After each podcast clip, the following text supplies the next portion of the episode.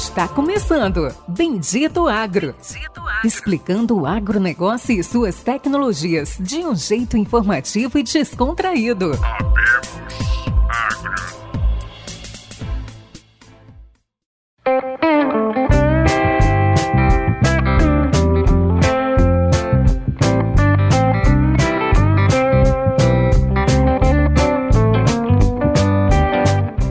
Todos os nossos amigos e ouvintes. Está começando agora mais um episódio do Bendito Agro, do seu podcast de conhecimento e inovações do agro no Brasil e no mundo.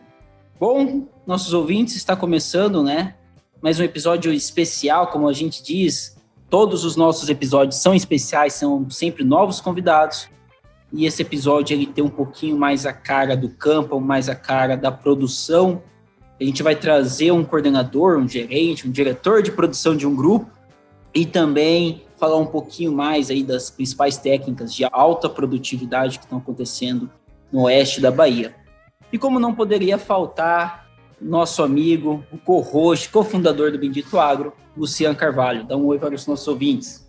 Olá a todos os nossos amigos ouvintes, bem-vindo a mais um episódio do Bendito Agro. Realmente um episódio de estreia, né? É o nosso primeiro uh, gerente de produção, o primeiro cara aí focado 100% uh, em produtividade, produção e gestão dentro da fazenda, é, porteira para dentro, porteira para fora. Então vai ser um episódio muito legal. Pedir a todos vocês que curtam, compartilhem e favoritem o Bendito Agro com seus amigos. Apresenta o nosso convidado aí, Péricles. Bom, nossos amigos, quem vai participar hoje desse podcast é Fernando Azembujo, 28 anos, formado pela Universidade de Viçosa e atual ele é diretor de produção do grupo Schmidt. Fernando, dá um oi para os nossos ouvintes. Boa noite, pessoal. Estamos aí. Queria agradecer primeiramente a Pérez e a Luciano pelo convite. Prazer muito grande estar com vocês aqui. Espero aí hoje contribuir um pouco, falar um pouquinho da nossa rotina, né? E, o, e aprender um pouco aí também, que toda vez que a gente senta aqui, esses dois aqui, é coisa boa, eu tenho certeza que sai. Isso aí, Fernando. Obrigado. A gente que fica feliz de ter você aqui, de você ter aceitado o nosso convite. A gente sabe que se não pegasse você nesse momento aí pós-colheita de soja, antes de começar a colheita de algodão, a gente não falava mais. Já tem um tempo aí que o Fernando estava devendo, né, Pérez?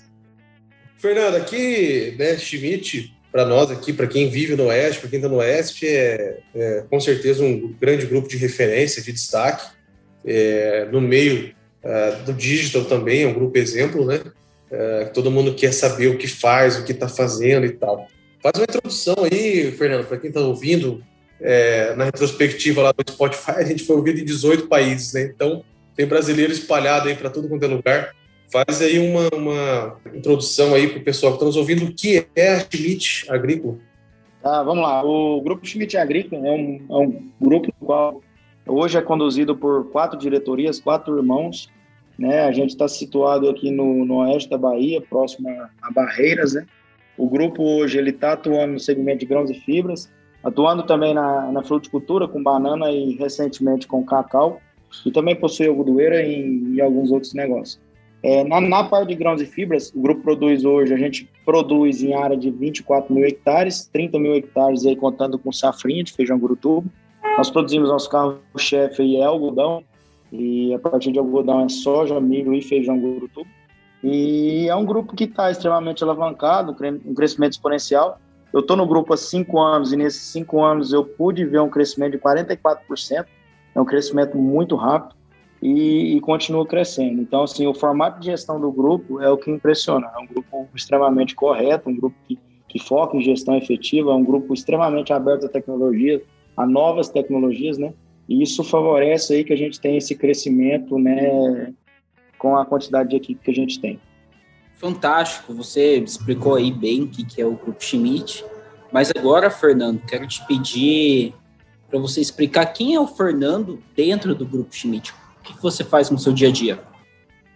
Oh, legal, eu estou aqui, igual eu falei, há cinco anos, cheguei como trainee, era monitor de pragas, né? Fiquei uma safra monitorando.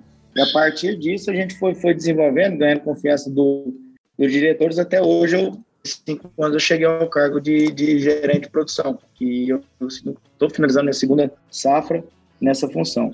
Basicamente, aqui a gente faz um, planejamento de áreas, de quais serão nossas áreas produtivas do ano, né, juntamente com diretoria, conselho e, e a consultoria.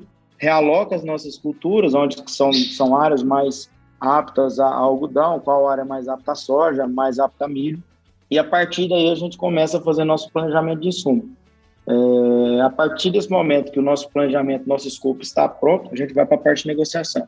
Então, eu, juntamente com o meu diretor, que é o Paulo Schmidt, a gente entra forte na, na parte de cotação e negociação e fecha nosso planejamento de química da safra. Né? Hoje, o grupo, nós temos quatro setores produtivos, é, tudo em volta de barreiras, né? Nosso um raio de luz do ar de 65 quilômetros e 180 mais ou menos de barreiras.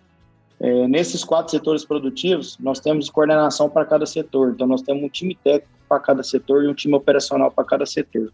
A partir do momento que eu estou com esse planejamento alinhado, decidido, o que a gente faz é extrapolar esse, esse, esse planejamento para os outros setores e, e orquestrar essa turma aqui para que possa executar o planejamento da, da, dentro do, do, do, que a gente espera, né? Basicamente, Pérez, o que a gente quer é que essa galera aí produza mais, né? Mais e, e, e, e gaste pouco. E aí a gente entra aí alinhando todo mundo para que trabalhe de uma forma só né, e de uma forma bem efetiva, tanto em operação quanto em, em uso de insumo. É muito simples, né? Gaste menos. É muito simples, né? é, falando assim é simples. Na prática, lá você tem que usar 20 aplicações para Malation e aí te é... tudo. É, quem ouve, quem ouve assim vai. vai quem está começando a agronomia, Fernando, vai ouvir você falar aí com, com essa humildade, simplicidade que você fala, cara você é um cara muito 10, vai ouvir e vai falar assim, pô, já sei que eu vou ser, eu vou ser um gerente de produção. é isso aí, é isso aí. Não, cara. o bom é ser gerente de vendas de digital, aí é o melhor que tem. Os caras falam assim, você tem que vender 5 milhões. Ah, 5 milhões é pouco, mas se é 5 reais por hectare, é só um milhão de hectares. Vai ser rápido. É, tranquilo. Meu Deus. É isso aí, pega a meta, divide pelo custo do hectare, né? Fala, não, rapidinho, imagina, porque Bahia tem 3,6 bilhão, eu só preciso vender 100 mil hectares, eu vendo isso rápido. É. Fernando, conta aí, cara, você, a Chibit como um, um grupo é, de referência, inclusive é, forte na parte digital, né, na agricultura de precisão e tudo mais. É, vamos falar assim, cara, eu quero saber o seu dia a dia. Ah, você explicou aí um pouco da gestão, é, planejamento safra, como conduzir isso, né? É, mas como que. Primeiro faz, faz um briefing para nós e conta aí o que, que você tem e o que, que vocês estão fazendo. Vamos começar assim, acho que fica melhor. O pessoal é, situar o que você está fazendo, o que você tem de tecnologia.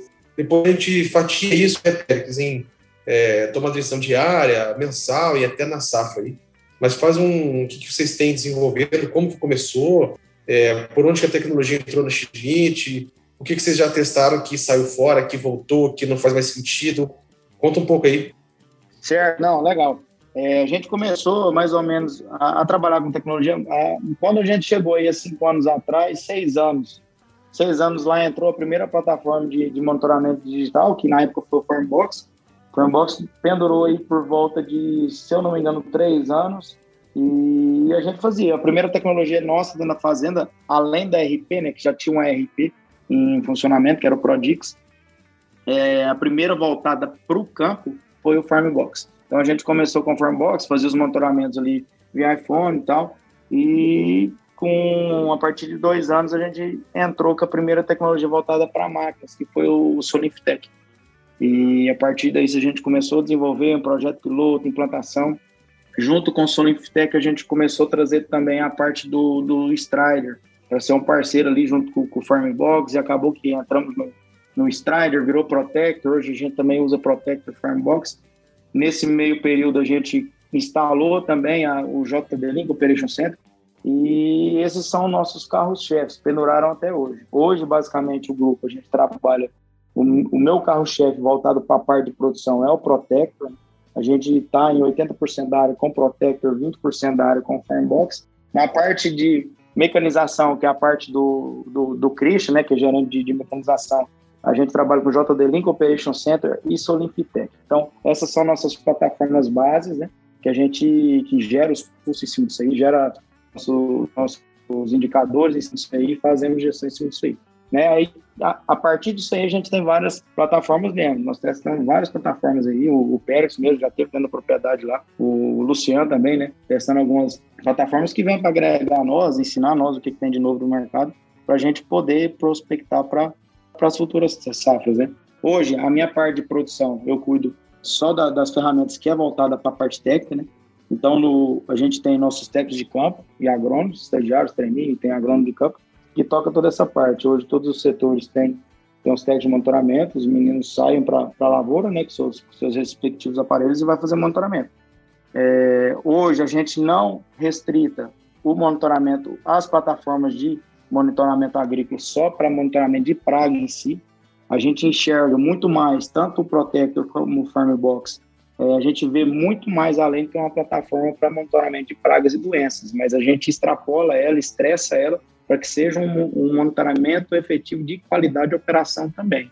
Então, toda operação que tem no campo, né, a gente tem um técnico nosso atrás fazendo medição da, da qualidade da operação, por exemplo, o preparo de solo, a gente faz uma medição de profundidade de, de, de subsolagem para ver qual que se está com, com o planejado. Então, a partir daí, a gente gera mapas dentro da plataforma, seja ela Protector ou Farmbox, para a gente fazer gestão em cima disso aí. Então, resumindo, não é só monitoramento agrícola que a gente usa essas plataformas de, de monitoramento. A gente usa para monitoramento de qualidade de operação e monitoramento de pragas e doenças.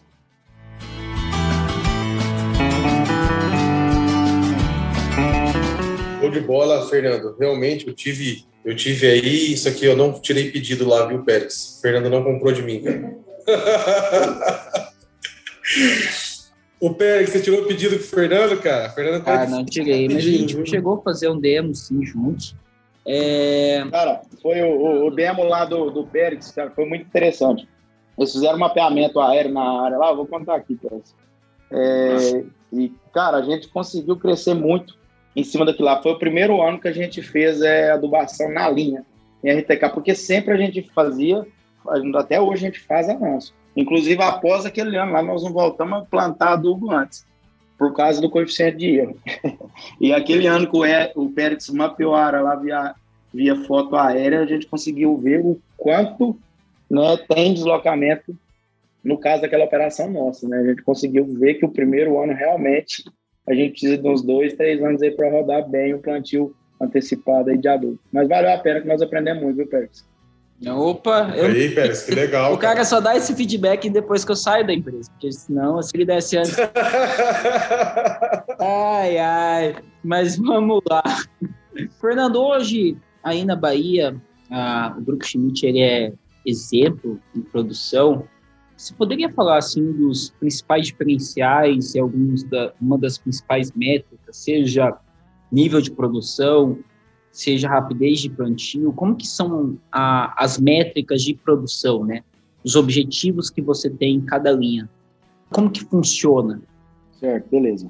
Então, o grupo é, Schmidt, o que mais chama atenção, se for para elencar, é o todo o nosso processo de gestão. Então, desde que os quatro irmãos, lá em 2010, fundaram o, o Grupo Schmidt Agrícola, ele já veio com uma visão de gestão diferenciada, uma, uma visão realmente empresarial, pensando a, a, longo prazo e em crescer uma empresa bem estruturada. Hoje a Schmidt Agrícola ela busca né, balanços auditados, busca o nosso controle de estoque é, com muito custo. Hoje ele é, ele é, hoje eu posso falar que ele está quase 100%. A gente consegue rodar muito bem e, e a luta para formar uma DRE bem feita, enfim. Nosso controle de qualidade de gestão ele é muito forte. A partir daí, em segundo momento, o que favorece a nós, o Schmidt Agrícola, desse tão rápido, é a nossa parte de tecnologia. É, a tecnologia realmente ela veio para a gente visualizar a Schmidt nos quatro cantos da Schmidt de uma forma mais simples e, e, tocar essa, essa quantidade de área com gestão mais enxuta. E isso aí pros, é, possibilitou o crescimento nosso. E a partir daí também, é, dessas tecnologias, a nossa eficiência operacional fez com que a gente pudesse crescer com a quantidade reduzida de área, a gente aprendeu a fazer isso com as tecnologias que a gente está na mão, com o manejo mais eficiente, aplicando na hora certa, é porque até porque por essa é, por essa quantidade menor de máquina a gente teve que aprender a mexer com isso. E tudo isso aí tem incrementado nós em, em, em equipe, em produtividade, enfim. Fernando, uma vez você comentou comigo, a gente estava batendo um papo aí, conversando, que você estava fazendo um. Você tinha feito alguns testes um ano antes e agora você estava rodando até é, fazendo parte do seu manejo aí. Estou falando das aplicações localizadas, né? pelo levantamento feito ali com, com o Protector, da Sigento, os mapas de calor que traz e tudo mais. É, isso, nós. Já está anotado. Isso ainda faz sentido para você? Você está usando isso no seu dia a dia? Eu vi até numa live lá que você fez com o pessoal da, da Singenta que você tinha é, fez até um replantio usando é, o mapa deles e tudo mais. Comenta um pouco assim se daquilo que a gente conversou, isso fortaleceu, isso caiu, caiu por verdade. Como é que está hoje? Tá, isso aí virou realidade para nós, Luciano. Nós começamos é, a partir do momento que a gente viu que dava para gerar um mapa de calor é, confiável no Protector. Como a gente fez isso, né? A gente a ferramenta ela nos fornece um mapa de calor de acordo com os pontos amostrados dentro do talhão. E a gente quis estressar esse mapa de calor para ver até quando né, esse mapa de calor ele era efetivo, ele condizia realmente com o que está tá lá na lavoura, com o que está lá no talhão.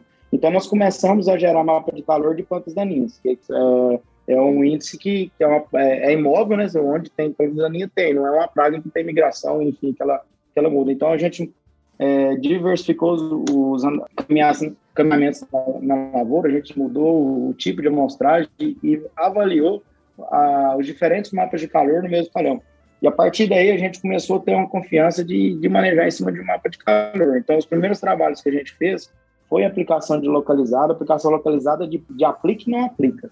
É, não fizemos aí taxa variável no primeiro momento.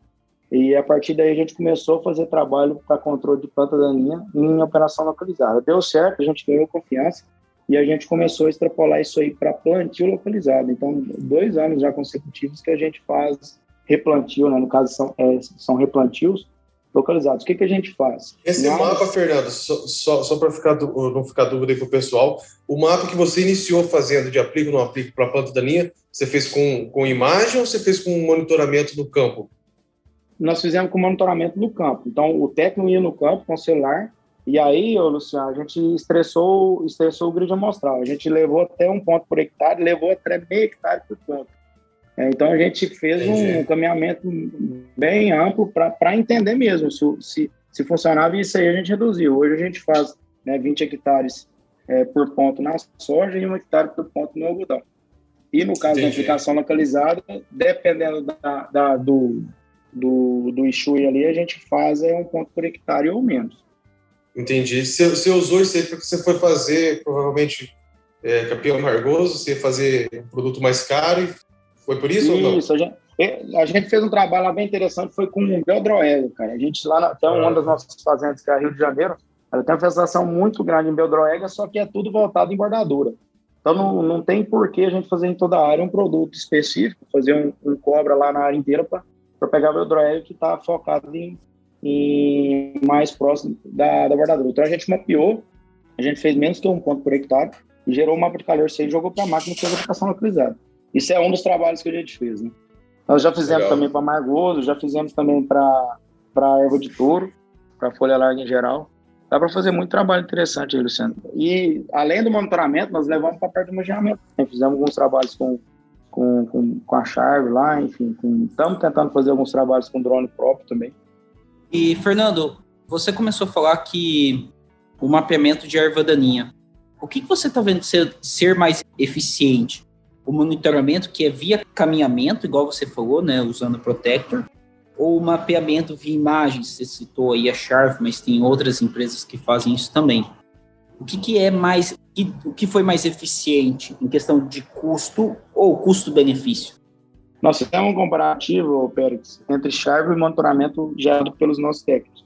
Eu não tenho dúvida que o, o futuro é que, esse, que essa aplicação localizada em cima de plantas daninhas ela seja por imagem, né? Você vai subir um drone lá, você vai tirar uma imagem em pouco tempo e vai, vai extrair para a máquina. Porém, hoje, não estou falando de chave, mas estou falando de, do geral que a gente tem escutado.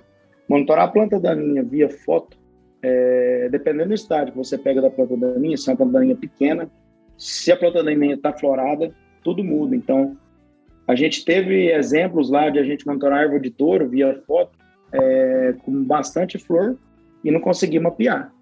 E aí o coeficiente de erro é muito grande. Né? Às vezes, a foto não consegue identificar bem o que é cultura, o que é planta daninha, e aí começa a ter os erros. O monitoramento a pé é diferente. Você pode, o que, que acontece? Em vez de você aplicar 30, 15% da área pelo monitoramento aéreo, você vai aplicar 30, 40. Porém, a sua eficiência e assertividade vai ser maior. Pelo menos nos experimentos que a gente fez. Então, você vai, vai ter um uso a mais de recurso, de insumo, do que comparando com, com monitoramento por foto. Porém, você vai ter um, uma assertividade maior no, no que você quer, né? no controle do alvo. Então, essa aí foi nossa primeira. É isso aí, na verdade, Fernando, não existe uma receita, né, cara? Cada caso é um caso. É melhor feito do que não feito, né, cara? Então, assim, é, falar que isso, X ou Y é melhor depende de muitas coisas, né? Depende do que você tem na mão, Sim. depende da ferramenta, né?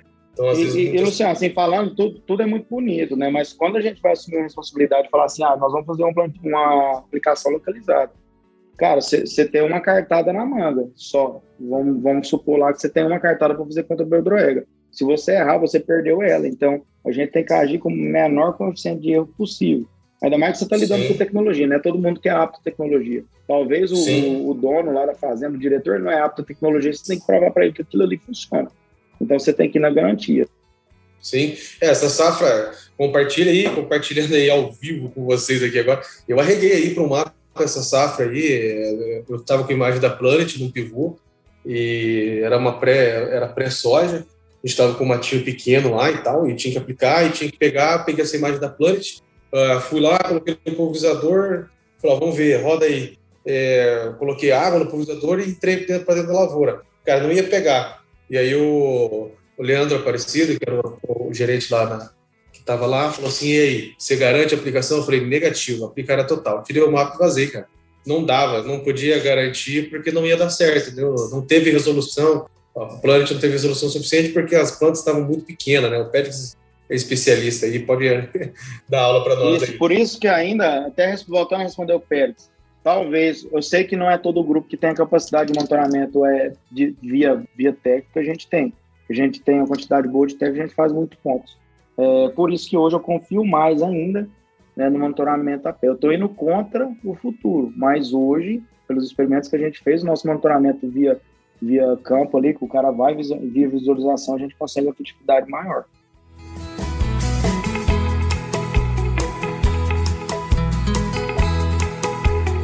Bom, fantástico. Isso aí é, é realmente que vai de encontro, né? Porque, assim, existem vários fatores, né? Primeiro deles é tempo, é a disponibilidade da imagem no momento correto. Talvez esse seja o principal fator, né? E da forma que o, que o Luciano falou, para uma imagem da Planet de 3.5 metros de resolução ser ideal para aplicação de erva daninha em taxa variável, tem que ser um momento muito específico e para uma economia de 20%. O que é uma economia de 20% a 30%? Tu tem uma área, uma parte do talhão totalmente infestada, uma outra parte que está bem, entendeu? Então, assim, são, são fatores muito específicos em momentos corretos, porque se você pega um talhão em V2 com a imagem da Planet, ela vai ser desconfigurada, vai te dar pontos falsos, porque você vai estar tá vendo mais palhado e solo do que plano. Então, assim, são, são ideias. Então, assim, ainda que o solo, o monitoramento de campo, ele vai ser mais eficiente. Mas, já indo para a próxima pergunta, Fernando, já nessa emenda, vocês com toda essa ideia, essa possibilidade de produção e monitoramento de campo, vocês estão fazendo taxa variável de inseticida? Não, Pérez, ainda a gente não tem confiança para fazer é, monitoramento em taxa variável de inseticida. Nem de fungicida. O que a gente fez não, mas aplicação não, variável não, mas localizada é, bicudo localizada sim. A gente evoluiu muito em aplicação localizada e em plantio localizado. Posso até falar para vocês aí o que a gente já fez. Então pode falar, pode começar. O que, que você já fez é, de aplicação localizada? a gente pô, posso então, até falar para vocês. Então não, não, fique à vontade. Pode então fala, né? Então fala. Só. É... Então, a gente, o que, que a gente faz? É, aqui na Bahia, é, é, comum você ter um plantio complicado. Né? Com, você tem um talhão de 400 hectares, chove em 100 não, e não chove em 300. E dificilmente ele vai acertar essa chuva é, no rastro que você plantou para você replantar uma área é, certinha da que não choveu. Não sei se vocês conseguiram desenhar isso na cabeça de vocês. Então, o que, que a gente fez? A gente começou a mapear em todos os anos, né, é, nos últimos dois anos mais específicos, quais são as áreas problemáticas de, de emergência. Então, os técnicos saíam a campo, né, monitorando o stand, fazendo lá cinco linhas de cinco metros, é, e identificando, por exemplo, você vai pegar uma variedade mais plantada aqui na Bahia, foi 349. Então, em determinada área, a gente determinou que menos de 100, 130 mil plantas nascidas a gente deveria replantar.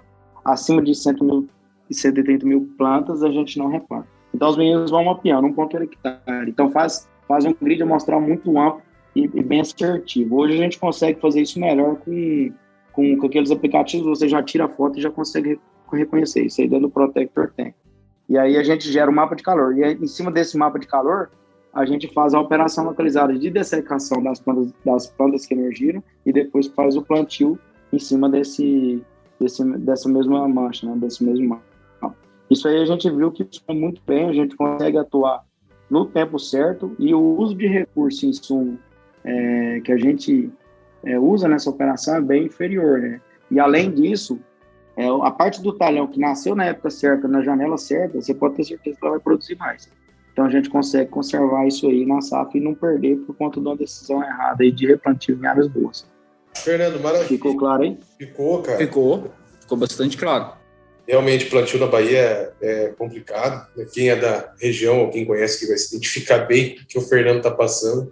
É, esses dias eu escutei numa reunião aí um, um cara aí de uma empresa falar que é, chuva não respeita limite de talhão, né? Não tá muito acostumado com a Bahia, não, porque aqui parece que respeita, cara. Aqui parece que vem só na metadinha, da estrada para lá, da estrada para cá. É impressionante. Você tá num talhão, 30 metros, você tá vendo a chuva, né, Fernando?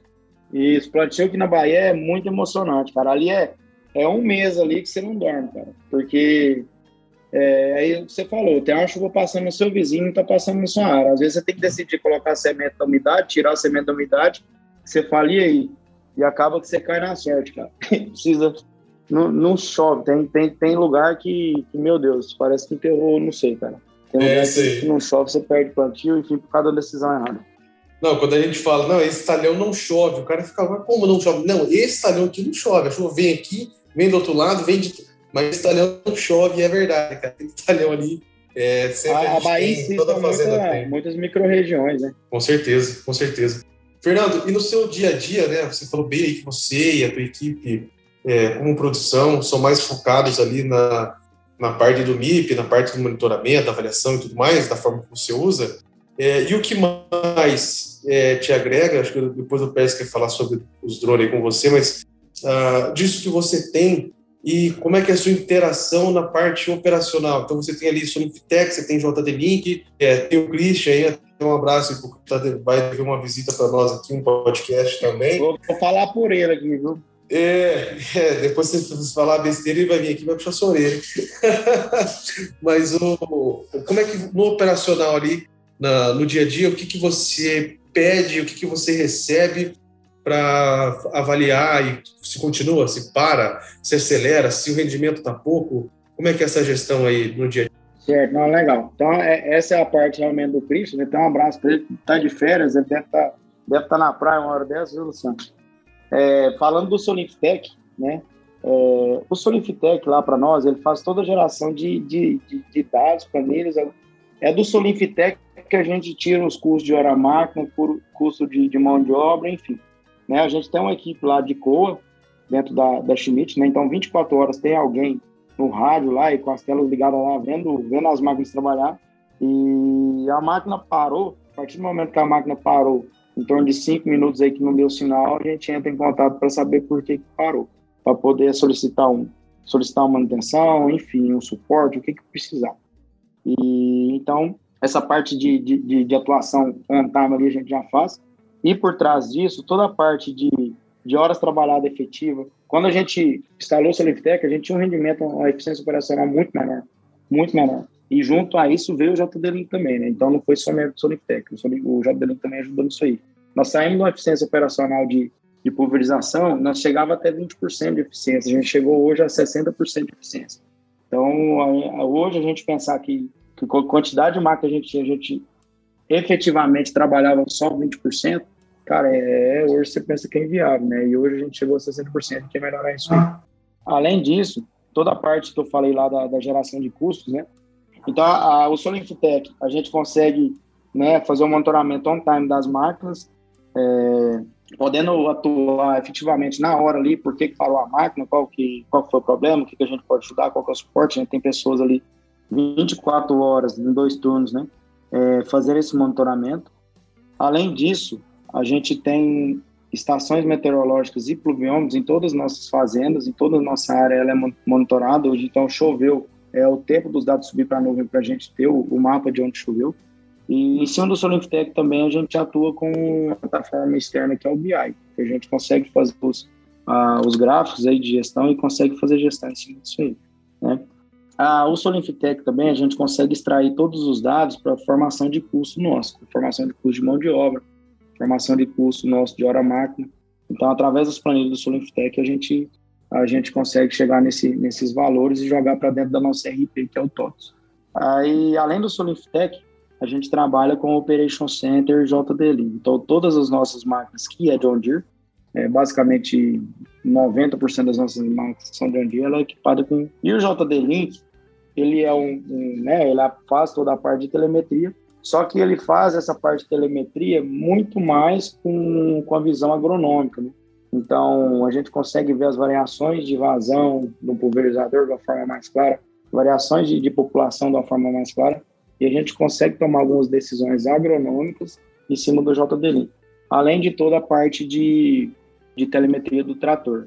Né? Uma parte que lá, que é o nosso time lá de mecânica usa muito, do Operation Center, é a parte de, de, de códigos, né? de, de formação de códigos de erro. Então, a máquina está trabalhando, dá um erro de, de esquentou lá, deu entupimento no filtro. Então, ela já acusa, a gente consegue atuar rápido. Às vezes, a gente está tá, tá fora da propriedade, a gente vê que o trator está acusando muito problema. Então, a gente consegue atuar isso aí. E não só nós, mas também o pessoal do suporte da John Deere remotamente consegue ver que nossas marcas estão tendo algum problema ou estão trabalhando de, de forma correta.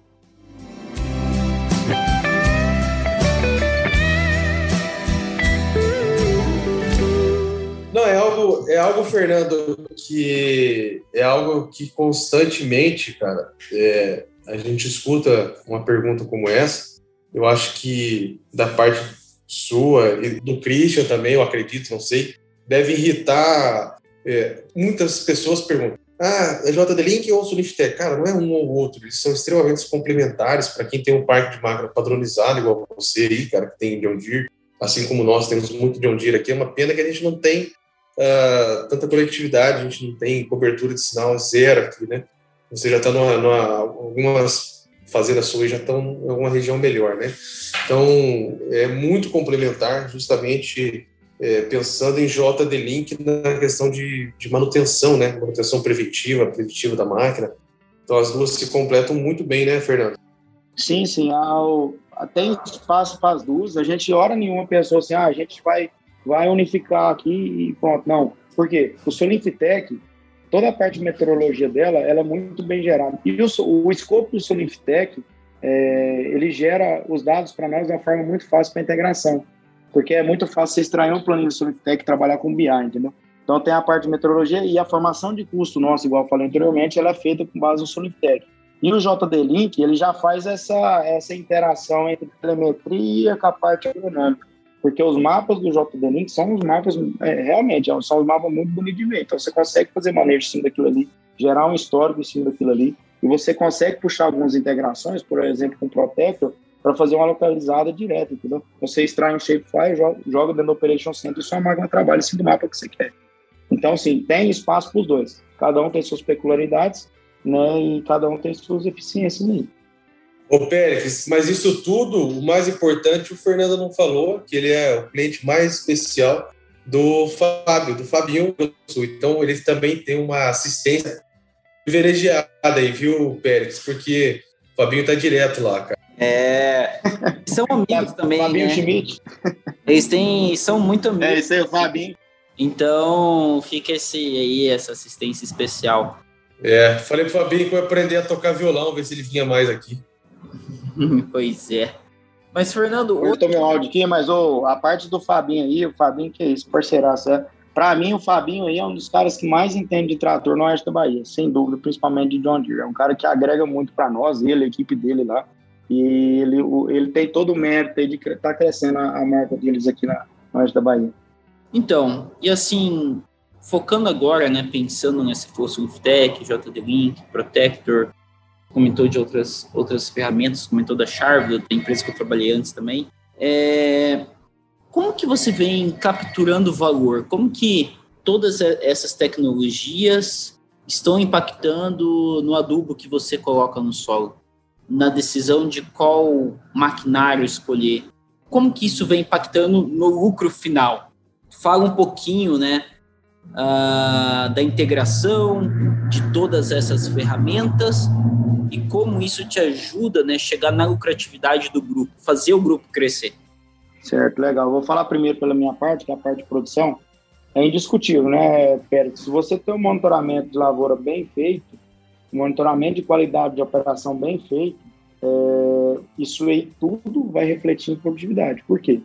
Se você monitora praga e doença e gera um índice na hora certa, com tempo hábil para você fazer uma aplicação efetiva, com a dose de produto efetivo, com o melhor produto que tem no mercado efetivo para determinada praga, você vai ter o melhor controle. E a partir daí você vai ter que ter uma melhor produtividade. A partir do momento que você monitora a qualidade da operação, seja dela da, da IVEC, seja dela do subsolador, você aprofunda ela e faz homogêneo. Você, por exemplo, você quer que corta a IVEC 40 centímetros.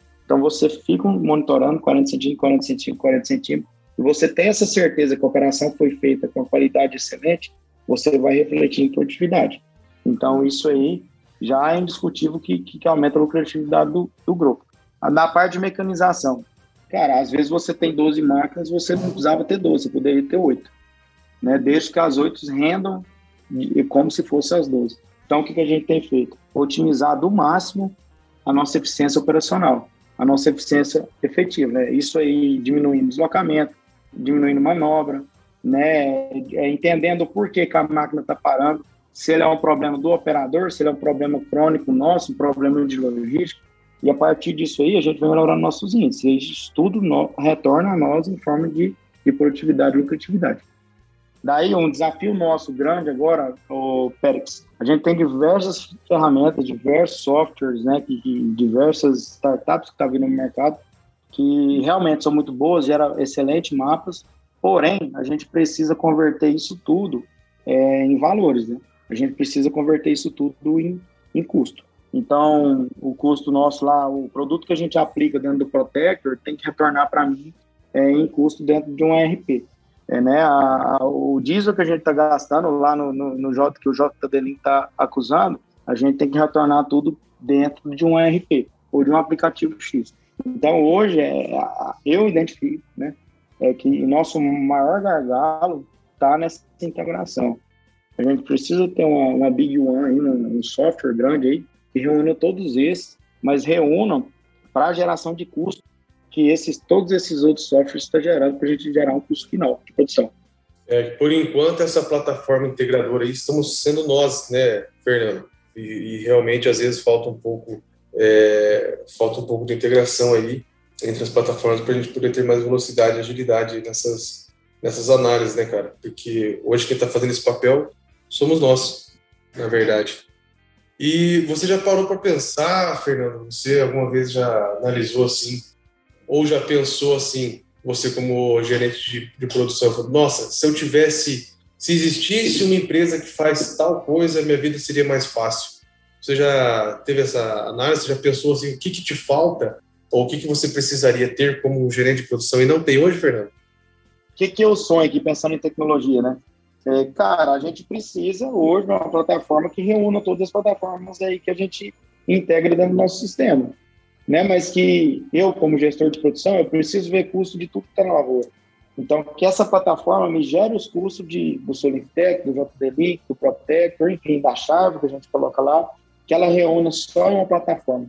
Porque hoje, é, a, a, quantidade de dados que a gente tem, por exemplo, você abre lá o Sonitec, você tem muito dados, cara, muito dados. Como que a gente faz gestão em cima daquilo tantos dados?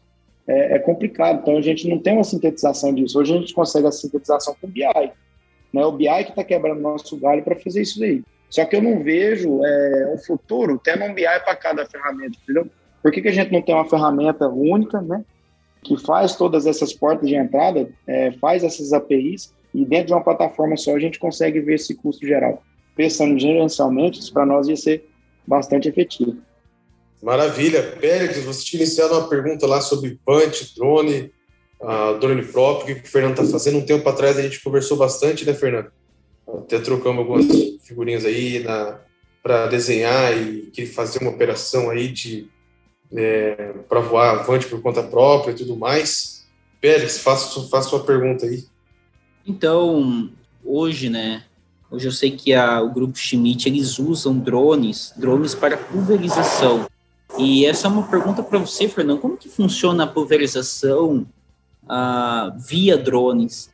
Tem sido eficiente? Ela é mais, ela tem um melhor custo-benefício? Ela é mais barata? Ela tem uma dor de cabeça a mais? Os drones quebram? Fala um pouquinho desse trabalho né, que vocês estão fazendo. E qual cultura que é usado esses drones? Certo. Hoje a gente usa drone na, na nossa fazenda de banana, na Santa Helena. 100% das nossas aplicações para fungicida, ela é feita com drone. Isso, né, não preciso falar mais nada. Então, a eficiência disso aí, você vai lá, é, a eficiência muito, é muito boa. A, avaliação de, de, de, posição de gota do drone, de, de penetração na cultura, ela, ela é bastante interessante. Por isso que é, que é uma ferramenta que já está empregada e tem sido usada é, em 100% das nossas áreas. Além disso, a gente tem um drone lá que entra na hora que a gente quiser, gente não depende do avião terceiro. Né? Então, por isso que, que, que a gente adotou e mantém essa, essa, o uso dessa ferramenta para aplicações de foliares, né? aplicações de fungicida, basicamente, que, que são quase 100% daí do que, a gente tem em folha na, na, em questão da, das bananas. E na lavoura aí, Fernando, você deu start naquele, naquele projeto, naquela operação lá que a gente é, fizemos bastante conta tentando viabilizar tudo isso, né? aquisição do drone, quanto que falo, operador e tudo mais. Chegou a dar start nisso aí? Como é que tá? Não, então, a gente tá, tá em fase de elaboração do plano de ação, Luciano. A gente vai comprar um Vante, né? Mas para isso a gente precisa ter um profissional treinado, um cara que tem, tem essa, essa vontade, né? De, de tocar um projeto desse e um cara com um plano de ação bem definido, porque ele precisa ter trabalho para a safra inteira, né? Isso ele vai ter, só que a gente precisa colocar no papel isso aí para tornar realidade. Alguns dos trabalhos que a gente fez, eu acho interessante a gente falar com, com drone, né? A gente fez um trabalho muito bom com o time da BASF aqui no, na, nas nossas fazendas, com, com, o pessoal da Chave, né? Mapeando, mapeando planta daninha dentro da... Fez dentro da cultura da soja e fez também dentro da cultura do... Né, em, em, em área aberta, né? Então, dentro da cultura da soja, a gente fez um, um mapeamento de, de algodão dentro da soja, ficou bem interessante, tem alguns pontos a melhorar, mas a gente fez um trabalho em cima disso aí. A gente fez monitoramento de rebrote de algodão é, aéreo, a gente fez aplicação em cima disso aí, foi, foi bem interessante, né? É, ambos, não, não é 100% de eficiência de controle, mas deu para a gente testar a ferramenta, sentir a ferramenta, ver na onde a gente pode melhorar, ver no que, que ela pode acrescentar para nós. Nós fizemos, além da chave, fizemos trabalho com, com o Carlos, lá da C6, que é uma baita ferramenta. Para mim, o Carlos aí foi um, um, dos grandes caras que foram lá na fazenda com conhecimento que aquele cara tem lá é fora de sério. E a gente fez um mapeamento. Mas um paga nós, e esse é para um, um antigo. É. Não, esse aí vale a eu tô notando também. Esse vale a pena, viu? Não, eu é aproveito, é eu aproveito e mando um abraço também. Gosto muito do Carlos, gosto muito da Sensix também. É, a gente fez alguns trabalhos fantásticos aqui. A gente fez regulador de crescimento do algodão em taxa variável, cara ficou um absurdo de ver, cara. Isso, foi, foi ó, o start nosso para ir para um projeto de drone, de comprar um Vant, no caso, foi, foi depois que o, Char, o, o, que o Carlos foi lá na fazenda. Ele fez, nós fizemos um monitoramento de área de algodão lá, um NDVU, NDRE, né, que ele bate muito em cima disso aí, e ficou muito interessante. Foi a partir do, da, daquela, daquela, particularmente daquela visita do Carlos lá, que a gente viu que, cara, nós precisávamos arrumar um Vant. A gente precisa de um vante dentro das nossas propriedades para poder mapear altura de algodão, para mapear falha de plantio, enfim, dá para a gente fazer muito trabalho bacana.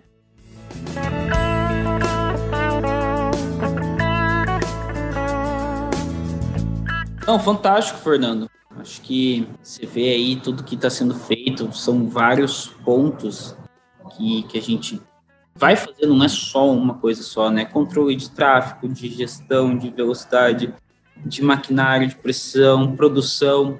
E hoje, Fernando, que eu gostaria de, de pensar assim, como que é decidida a verba de investimento nessas tecnologias?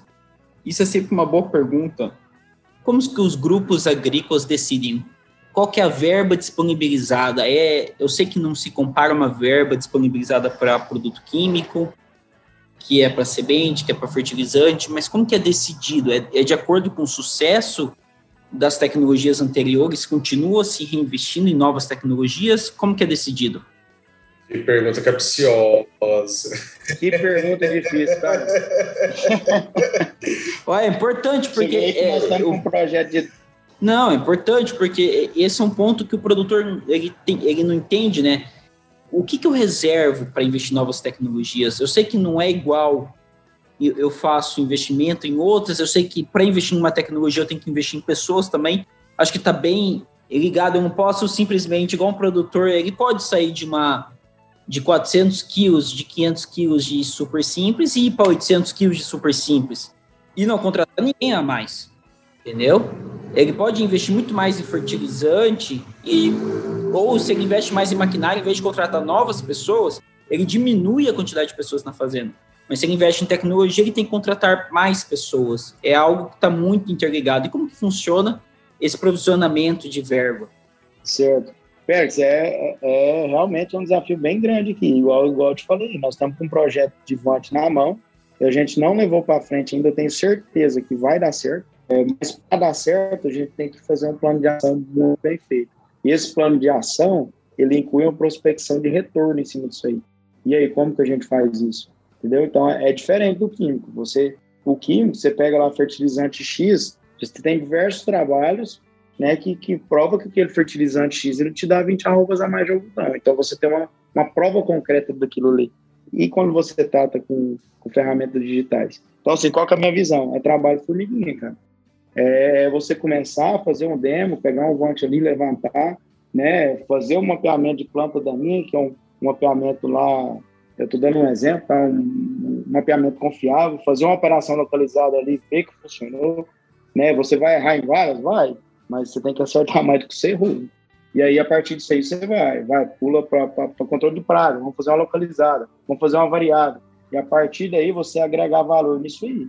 Agregar valor na ferramenta que você está fazendo, isso não vai ser a coisa de um ano, né? Você tem que gastar dois, três anos em cima disso aí, para agregar valor em cima disso aí, provar para a diretoria, provar para o dono, enfim, né? Que, que a tecnologia funciona. E a partir daí, você consegue prospectar ela em mais área. Não vai ser dificilmente a gente recebe uma tecnologia na fazenda hoje com uma mega proposta, com mapas excelentes, bonitos, e a gente no ano que vem já vai entrar de, com os dois pés dentro. Bem difícil.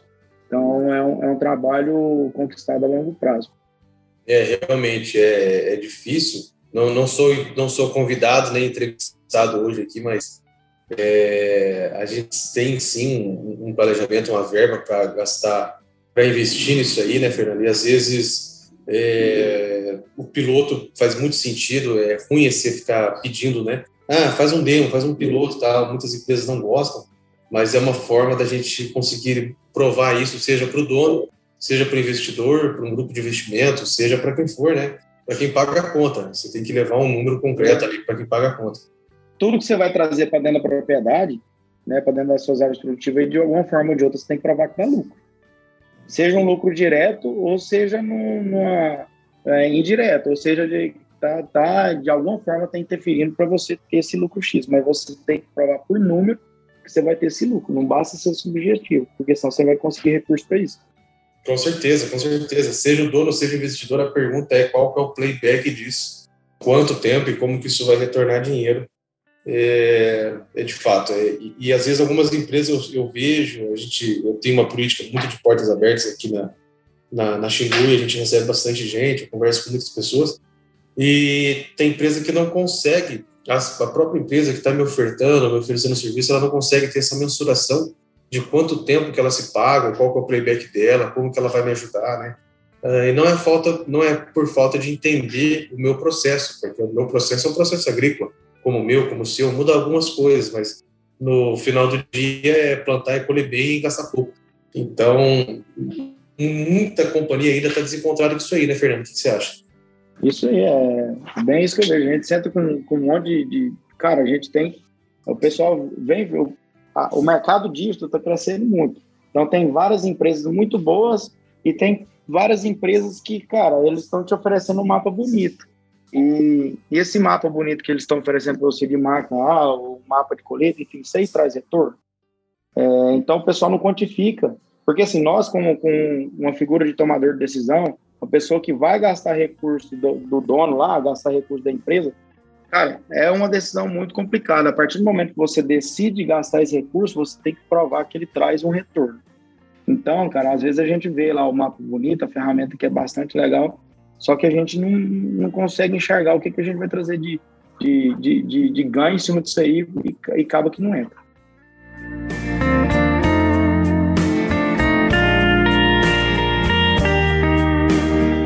É isso aí, Fernandão. Puxando aí, cara, quero te agradecer de novo é, por você estar aqui.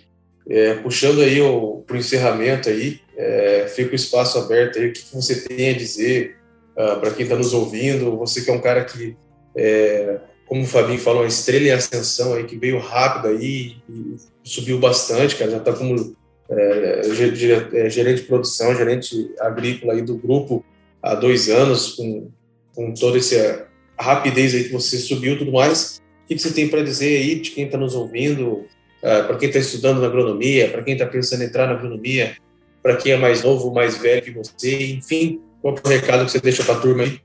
Não, legal. Então, a gente comentou aqui de, de, várias tecnologias, né, várias plataformas, e hoje no mercado, eu não tenho dúvida, tecnologia boa tem. De todas dessas que a gente citou, tem várias outras que resolvem nosso problema na, dentro das nossas fazendas o gargalo nosso e o grande desafio nosso, quem toca isso tudo, né, o que, que a gente precisa é de pessoas. Então, a gente pode ter a melhor tecnologia que for, só que se a gente não tiver a pessoa certa, a pessoa treinada, com brilho no olho, tocar a tecnologia, não adianta que ela não vai rodar. Então, a gente identificou isso, hoje a gente vai no, no centro que a gente consegue a maior quantidade de, de técnicos, de agrônomos para fazer seleção, para tentar identificar essas pessoas que têm perfil, que têm brilho no olho, que gostam de mexer com tecnologia, para vir trabalhar com nós e, e, desenvolver isso aí na fazenda. Porque não adianta, cara, se você tem pessoas que não, que não gostam, você não, não investe em pessoas, na verdade, não gasta recursos em contratação de pessoas boas, não adianta você ter a melhor plataforma que ela não vai rodar. Então, é, nosso maior gargalo é esse aí, a gente busca cada dia mais estar tá buscando os melhores profissionais para e desenvolver esse, esse pessoal dentro das nossas fazendas aí para poder rotar as tecnologias que a gente tem. Maravilha, Fernando. Realmente é um desafio. É, a gente já trocou muita figurinha, já trocou muito currículo aí, recomendação. Eu aproveito o gancho nesse clima de despedida que, que a gente está aqui, né, na Xingu. Gostaria de profundamente agradecer ao Matheus, ao Gustavo e à Ruth, que fazem parte da minha equipe, eu não posso nem dizer que são meu braço direito, são meus braços, minhas, minhas pernas e meus olhos aqui dentro. Queria agradecer muito a esses três. E é isso aí, pessoal. Obrigado a todos vocês. Félix, vou deixar o encerramento para você. Ô, oh, cara, obrigado. Eu falo demais. O cara já assim, parece que ele tá falando, tá dando um adeus, né? Queria agradecer a todos por, por terem sido maravilhosos para mim. Clima de Calma, despedida, pessoal. clima de despedida. Clima de despedida, faltou uma música aí do Titanic. É, não, mas é, o que o Fernando falou ali é, provavelmente é o, é o maior gargalo e também a maior oportunidade hoje do agro, né? Sempre quando eu conheço estagiários, eu tô rodando aqui com todo o time da multinacional e tem estagiários no time, bastante, eu falo, cara, você tem oportunidade, estuda o que está vindo de novo, inovação, porque não tem profissionais. E puxando sardinha também, não só para onde eu trabalho, mas eu vejo que existem vários tipos de ferramentas no campo. Existem desde as mais simples, que eu vou citar aí, desde a Totius, que tem ferramentas que já tem 15 anos, desde as mais complexas aí, que a gente fez algumas entrevistas aqui na aqui no próprio Bendito Agro, que vai desde análise, análise genética do solo, a blockchain, a, a tecnologias bem inovadoras. Mas tem gente, né, tem pessoas que com a mais simples impacta de forma muito grande no campo. E às vezes ele não consegue usar a mais avançada. Então, fica deixa aí para os nossos ouvintes, principalmente para aqueles que estão se formando, se tiverem a oportunidade, busquem estudar, aprender sobre como está funcionando essas novas ferramentas, principalmente as ferramentas de maquinário, são essas aí as que mais estão impactando em produtividade no campo. Produtividade mais lucratividade, entendam ah, como funciona a parte de, de ligação entre a parte de conexão, né, do que está lá na máquina com o que vem, né, e como interpretar. Esse talvez seja o, o maior gargalo e como aplicar no campo.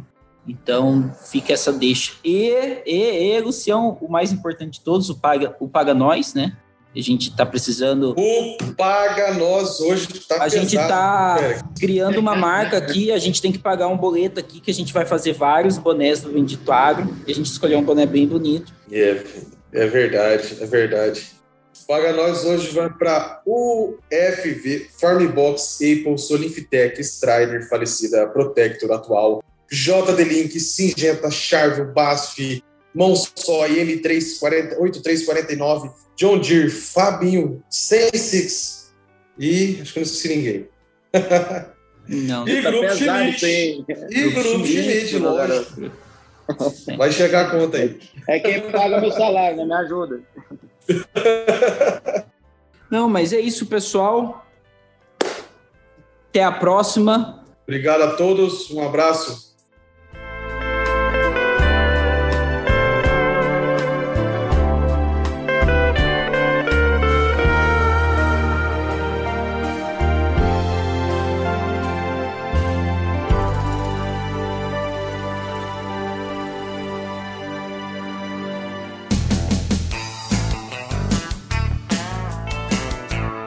Você ouviu Bendito Agro. Acompanhe o nosso programa nos principais aplicativos de podcasts e fique por dentro das tecnologias envolvendo o agronegócio.